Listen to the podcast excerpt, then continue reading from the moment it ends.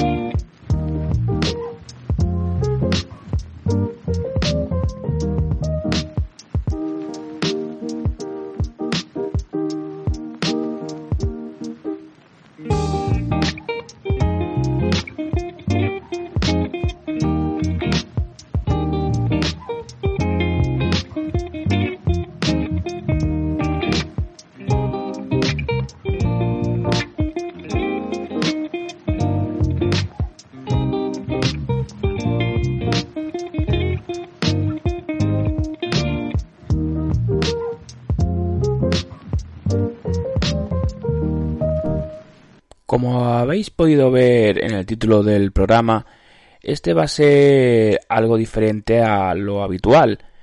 No voy a centrarme en un juego, sino que va a ser un episodio musical. Directamente voy a poner músicas, canciones de juegos. Pero no va a ser el típico que se suele hacer, tipo ranking o de las mejores melodías o canciones del sistema o de un juego, unos juegos en concreto, no. Ya que estamos en agosto, en época estival, la mayoría estará de vacaciones y los que no ya las habrán hecho, o las harán más tarde, o no, haya cada uno. Me he decidido centrarme en juegos que tengan relación con el verano. Bueno, cuando digo verano también me refiero a épocas de calor. Y son sensaciones mías, es decir, es un programa subjetivo que para otras personas le pueden parecer que eso no tiene nada que ver, pero como el programa es mío, hago lo que quiero. Y depende de cómo quede el podcast, si me resultó divertido, fácil de hacer y el resultado me convence, tengo en mente hacer mínimo otros dos programas musicales. No diré cuándo, pero serán en épocas un poco concretas también. Con todo dicho ya en la presentación del programa, vamos a comenzar nuestro viaje en los Estados Unidos, más concretamente en la costa oeste y en particular en el estado de California, porque el primer juego que traigo es el California Games, lanzado para Master System en mayo de 1989 en Occidente, porque en Japón no, no lo cataron. Originalmente desarrollado por la compañía Epix para el Commodore 64 en el 1987 eh, fue portado rápidamente para otras plataformas, como por ejemplo Commodore Amiga, Apple II, Atari 2600, Atari ST, Atari Lynx, DOS, Mega Drive, Amstrad CPC, Spectrum, NES, MSX y Master System. Como podéis ver, en esa época salió en todos los sitios. ¿Y en qué consiste el juego? Pues bueno, os podría decir que es un juego de deportes, más bien en como minijuegos, en el que debemos practicar ciertas disciplinas, tales como por ejemplo el halfpipe en monopatín, patinaje sobre ruedas, el surf, un circuito BMX, footbag y frisbee. El footbag es como una especie de pelotita de tela así pequeña que consiste en ir dando toques ya sea pues con las rodillas, con los pies, con la cabeza, los hombros evitando en todo momento que caiga al suelo. Pues la pista que he seleccionado para traeros es la del minijuego de surf. Y otra cosa también que quiero comentar que este juego hacía uso del chip FM, que si ya recordáis el capítulo anterior, mejoraba de muy buena manera el sonido de nuestra Master System.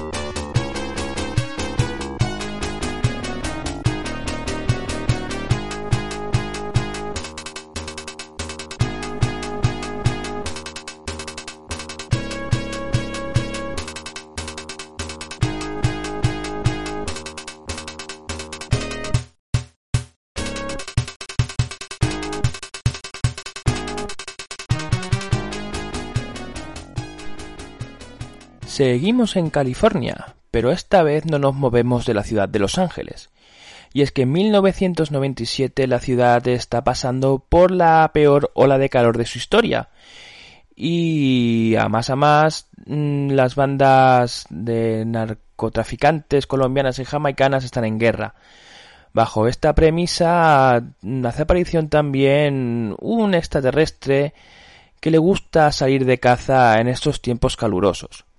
Y como podéis haber podido averiguar, estamos hablando del argumento de la película de Predator 2, de Depredador 2, secuela de la primera. El juego basado en la película podríamos catalogarlo como un juego de acción del tipo Run and Gun y fue desarrollado por la compañía Acclaim, concretamente el Grey Team, en colaboración con Teeny Winnie Games y publicado por Arena Entertainment en el 1992, tanto para Master System, Mega Drive y Game Gear. En el juego encarnamos a mm, teniente de policía Mike Harrigan y debemos de ir por las pantallas rescatando rehenes mientras despachamos a las bandas de narcotraficantes y a los Predators un poco más avanzado en el juego. Si bien el juego también tiene versiones para los microordenadores de la época, el desarrollo del mismo no tiene nada que ver con los de la consola, puesto que es un juego de disparos con punto de mira. El apartado sonoro de los juegos de Sega corre a cargo de la compañía Chrysalis, y ya veréis que tiene ese toque característico de todas sus composiciones. Y como muestra os dejo con la melodía llamada Slaughterhouse que corresponden al nivel 5 y al tema del boss.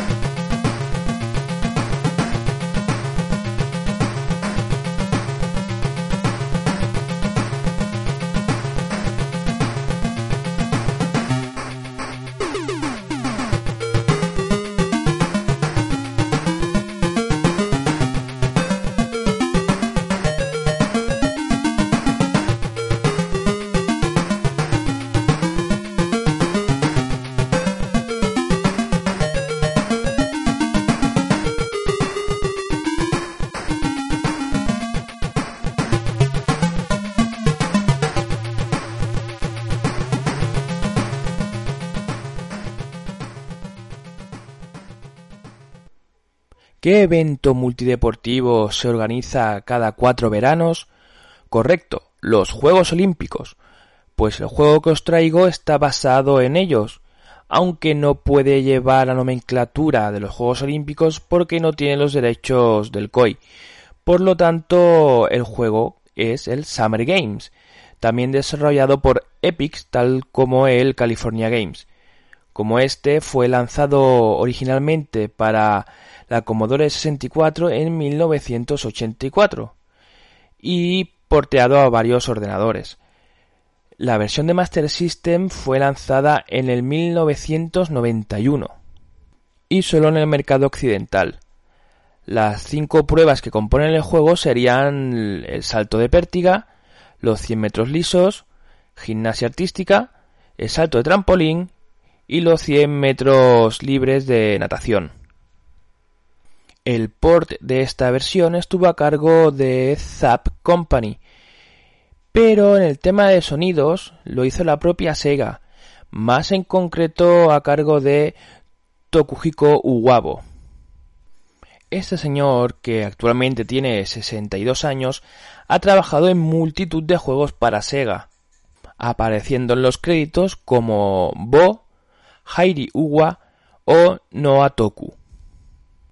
Por poner unos pequeños ejemplos, por ejemplo, para Master System ha trabajado en el Choplifter, en el Space Harrier, Fantasy Zone, al Skitty Miracle World, el Zillion, Afterburner, Fantasy Star, eh, el Castle of Illusion, Super Monaco GP2, en multitud, en Mega Drive, pues en el Moonwalker, en el Flicky, en Afterburn también, Space Harrier 2, eh, Fantasy Star 2, Super Monaco GP 1 y 2, Castle of Illusion también ha trabajado allí, el Street of Rage, y podría tirarme hasta mañana nombrando títulos en donde este señor ha hecho algún trabajo.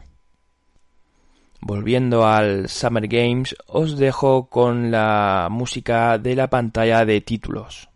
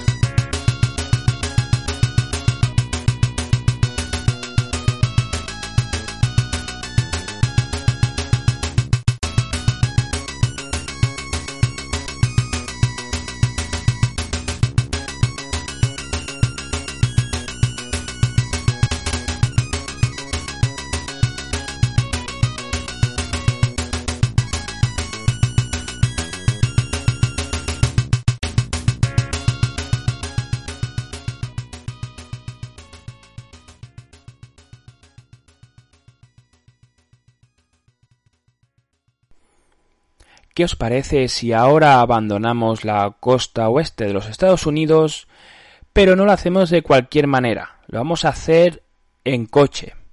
¿Y qué coche podríamos utilizar? ¿Qué os parece un flamante Ferrari rosa descapotable de color rojo? Pues correcto, estoy hablando del Outrun, un juego original de arcade de 1986 diseñado por Yu Suzuki. Un juego de conducción en el que tenemos que ir compitiendo contra el cronómetro, esquivando el tráfico que vayamos encontrando, durante cinco fases que podemos ir eligiendo sobre la marcha. La versión de Master System fue lanzada un año después, en el 1987, y corrió a cargo del famoso Yuji Naka. ¿Os suena, verdad? Sí, es el creador de Sonic. Entre muchos otros títulos. La parte musical, la parte sonora del arcade estuvo compuesta por Hiroshi Kawaguchi, que también tiene muchos títulos a sus espaldas. Por mi parte, os voy a dejar con el Passing Breeze en versión FM. Disfrutadlo.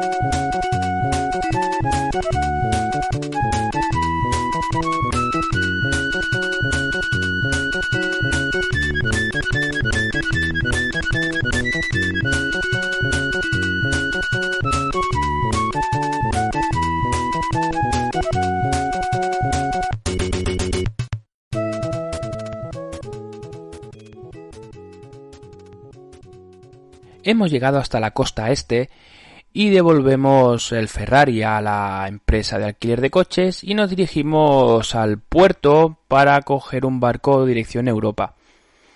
Por el camino nos encontramos con un extraño joven de antiguos ropajes que se llama Jack Avery y nos cuenta una leyenda de un tesoro del capitán Silver. Al final conseguimos pasaje en un barco que resulta ser un barco pirata. Y estando ya en alta mar, pues nos veremos metidos en unos jaleos que eh, nos dejarán en un bote a la deriva. Llegaremos a una isla y bla bla bla bla bla bla bla bla. Ese es el argumento del juego Captain Silver, como habéis podido averiguar.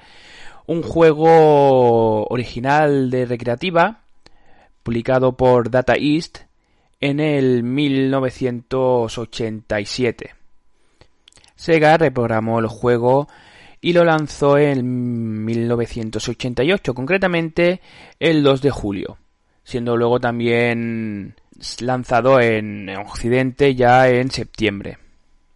Podemos catalogar el juego como un juego de acción y más concretamente una especie de hack and slash, algo primitivo, porque tenemos que ir despachando a nuestros enemigos a base de golpes de espada.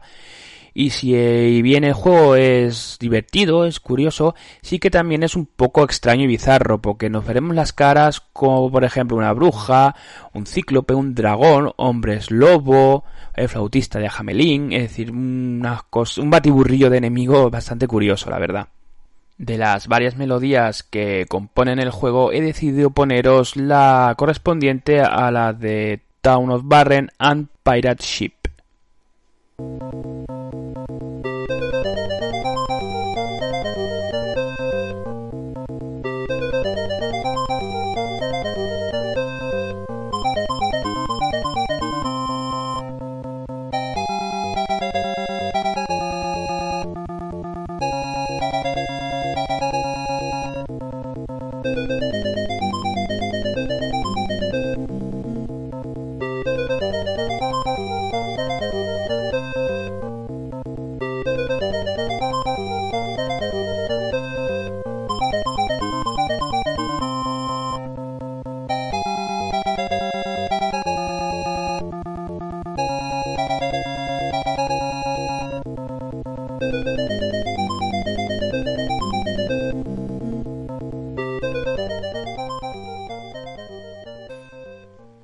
Después de navegar a la deriva durante un tiempo, hemos acabado en una serie de islas la mar de coloridas, habitadas por unos pintorescos personajes.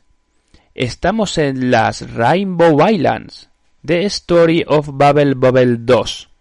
Desarrollado originalmente como un juego de arcade por Taito en 1987, fue adaptado a muchos sistemas, entre ellos la Master System, pero ya fue un poco tardía, en el 1993, y solo en el mercado europeo y más tarde en Brasil. Como su nombre indica, es la segunda parte del Babel Babel, y aquí manejamos a los hermanos que eran dragoncitos que ahora ya son humanos. El mecanismo del juego es bastante similar a la primera parte, con la diferencia de que en vez de burbujas aquí creamos una especie de arcoiris que servirán tanto como para derrotar a los enemigos como para usarlos de plataformas para ir escalando por las islas hasta la parte de arriba que nos esperan los bosses. Os dejaré con la alegre y simpática melodía de los cuatro primeros mundos.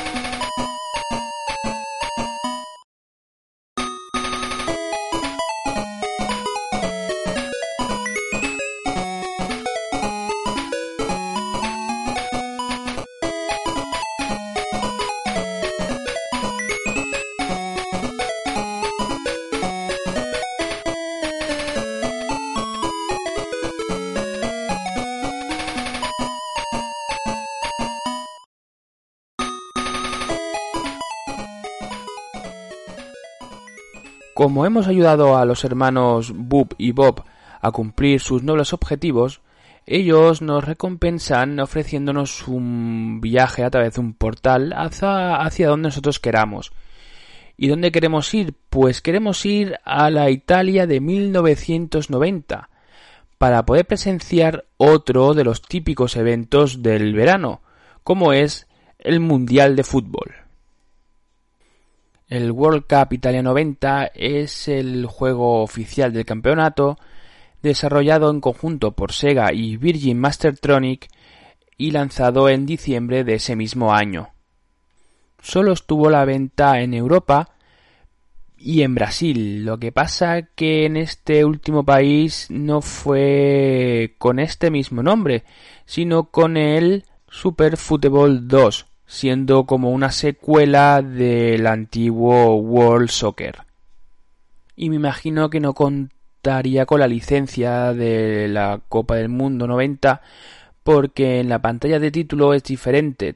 En vez de salir la mascota Chiao, que es el monigote con los colores de la bandera italiana, y un balón de fútbol como cabeza, sale algo más genérico de dos jugadores y una pelota y unas banderas. Podría entrar más en detalles contando alguna curiosidad, pero me lo reservo para un programa normal. No creo que aquí sea el sitio donde hacerlo. Y os dejaré con la melodía de Elimination League Winning.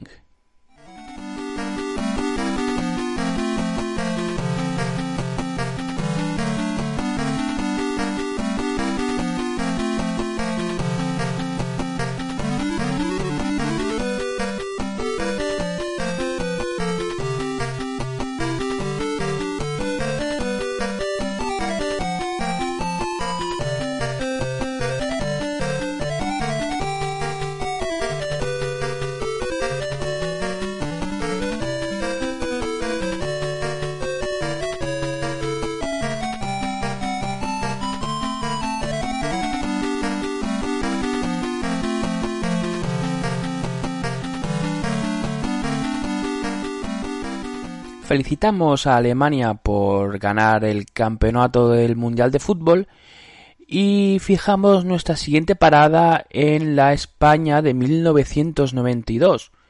Y sí, más concretamente en Barcelona, para poder asistir a los Juegos Olímpicos. Esta vez sí contamos con un juego oficial de dicho evento, el Olympic Gold. Desarrollado por la compañía Tiertex y publicado por US Gold, este juego fue lanzado eh, para Master System, Mega Drive y Game Gear, obviamente en el año 92. Vio la luz en todo el mercado mundial, menos la versión de Master System que en Japón no se vendió, porque por esas fechas ya estaba descontinuada y dejaron de vender juegos para esta consola. Olympic Gold Barcelona 92 consta de siete disciplinas, que son los 100 metros lisos, lanzamiento de martillo, tiro con arco, 110 metros vallas, salto con pértiga, salto con trampolín y los 200 metros libres de natación. Podemos elegir representar a uno de los ocho países que hay en el juego, que son Francia, Gran Bretaña, Alemania, Italia, Japón, España, Estados Unidos y el equipo unificado. Este último es una unión de los países que componían la antigua Unión Soviética que recientemente se disolvió. Si no recuerdo mal, creo que fue el 8 de diciembre del 91. Cada uno de estos países cuenta con su propio himno en versión de 8 bits, el cual podemos escuchar. Y yo os voy a dejar con la música del menú. Así que Adentro Música.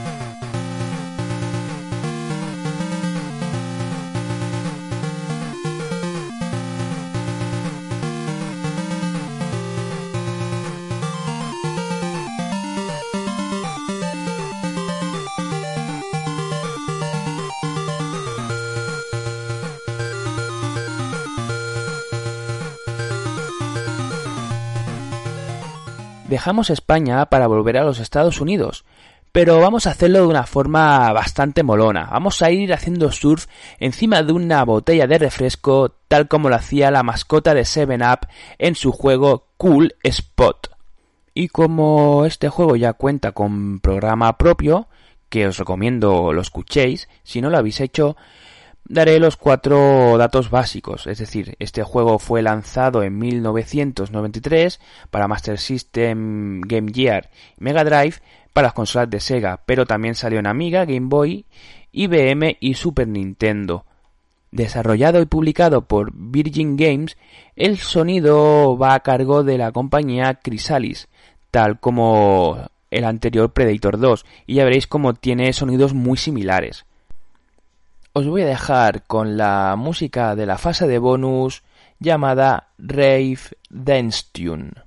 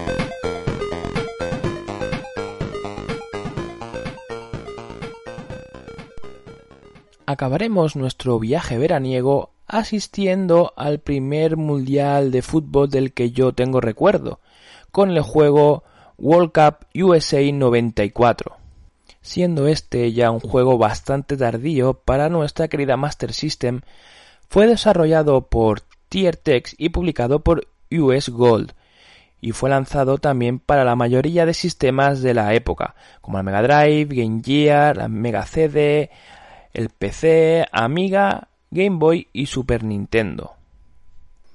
Los partidos los veremos de forma cenital con el campo orientado verticalmente.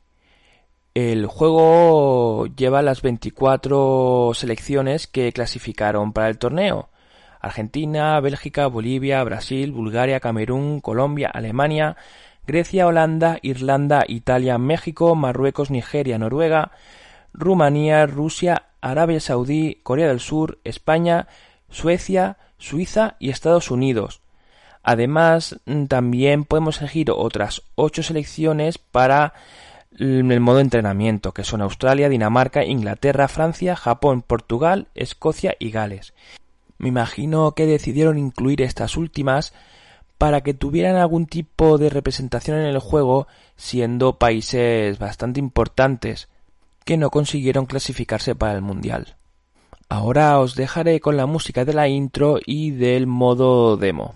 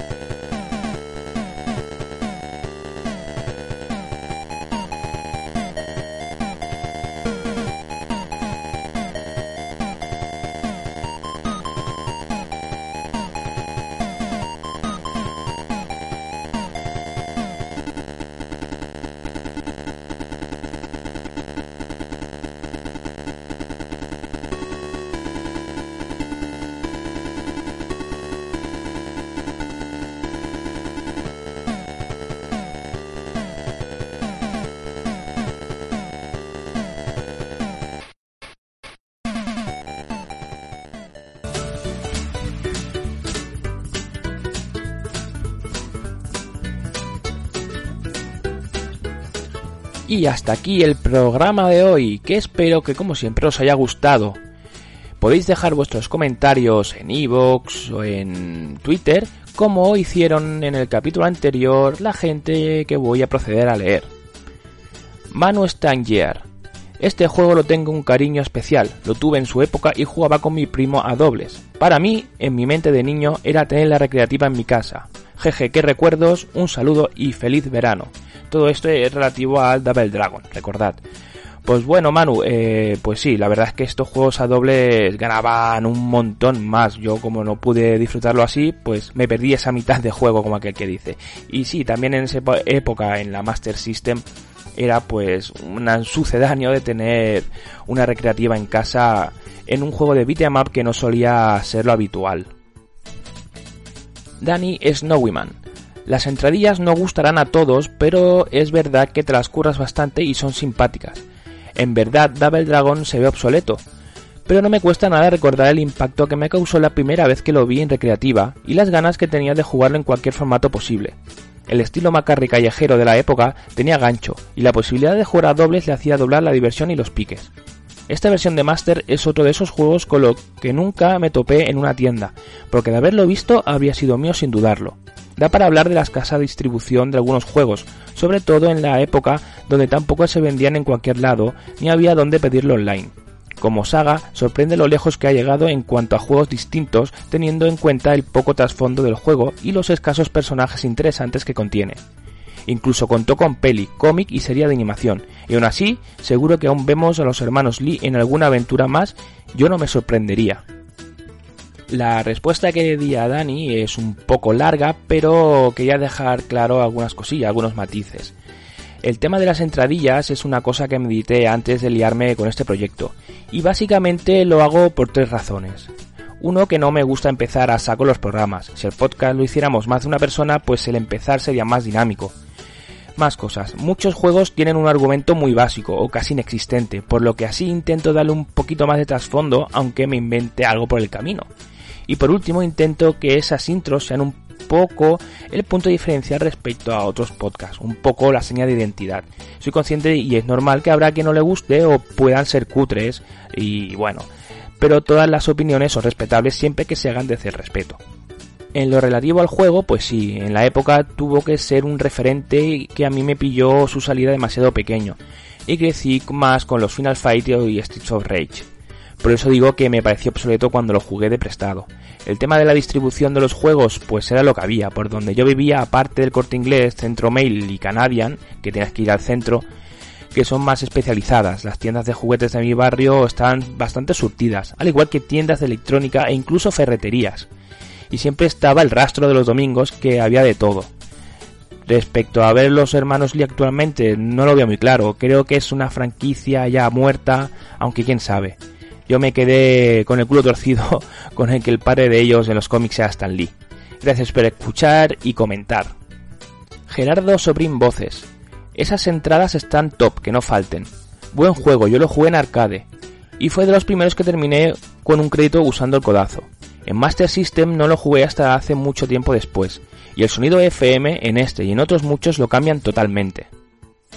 Pues sí, como ya comenté antes, la época arcade de los 80 y principios de los 90 me la perdí por edad, porque era demasiado niño para ir a esos tugurios de mala muerte.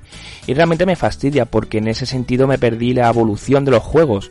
Y el Doble Dragón es uno de esos juegos clave, aunque ya con el tiempo, pues bueno, mm, tienes oportunidad de rejugarlos vía emulación.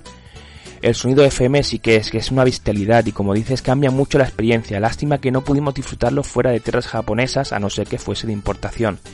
Gracias por escuchar y comentar. Javier Lebrero. Tremenda entradilla. Esta versión de Double Dragon me parece bastante decente. Para mi gusto, mejor que la de NES. Recuerdo que me lo prestaron varias veces y para jugar a dobles estaba muy bien, aunque era cortito y por supuesto simplísimo. El detalle del duelo final chocaba mucho. Gracias por otro programa. Gracias a ti por comentar y escuchar. Por lo que parece el de NES, que no lo he jugado, tiene un toque más rolero y creo que podían ir subiendo de nivel o alguna cosa así los personajes. Y el tema del, del final, de la lucha final jugando a dobles, la verdad es que sí que es original, aunque es un poco moralmente discutible. Y por último tenemos a Raulinho 556 Gran episodio y sigue con esas entradillas tan curradas que te marcas. Resultan muy acertadas y entretenidas. Este nunca llegué a jugarlo en Master System, pero recuerdo con gran cariño alguno similar, como el Renegade, en Spectrum, que con sus diferencias y salvando las distancias sí disfruté muchísimo en la época. Bueno, pues a mí me pasó al revés. Yo jugué primero al Double Dragon, pero no al Renegade, que no sé por qué siempre confundo con el Vigilante y tan similar es el Double Dragon y el Renegade que se ideó como secuela de este último. Muchas gracias por tus palabras y sobre todo por escuchar. Estos han sido vuestros comentarios hasta el día de grabación de este programa. Y bueno, daros las gracias por hacerlo. Ahora que ya se acaba el programa, quiero explicar un par de cositas. El, ahora en agosto no grabaré porque estaré de vacaciones y luego en septiembre pues hasta que vuelva otra vez la rutina de trabajo, colegio, familia, no sé cuándo voy a grabar. Espero que para mediados finales de septiembre haya programa, pero bueno, no lo voy a asegurar. También quiero dar las gracias a mi mujer por todo su apoyo, ánimos y bueno, y aguantar mis tonterías y bueno, la, escuchar ella también el programa, aunque yo sé que estas cositas tampoco es que le hagan mucha gracia. El tema de las temporadas en los podcasts no es una cosa que me haya planteado, pero aprovechando que va a haber un pequeño parón, pues este va a ser el último capítulo de la primera temporada, que espero que hayan más. Y como tal, mira, voy a aprovechar y también voy a recomendar varios podcasts. Por ejemplo, Buscando la Basura, que es un, podcast que a mí me divierte mucho y trata de juegos de mierda. En cada programa traen unos tres juegos de varios sistemas que ellos juegan y comentan. Y la verdad me parece muy divertido. Otro sería Salto en Infinito, que recoge un poco el testigo que dejó Fase Bonus. Y muchos, bueno, integrantes son, vienen de allí. Y también la temática es variada y me parece muy, muy, muy entretenido.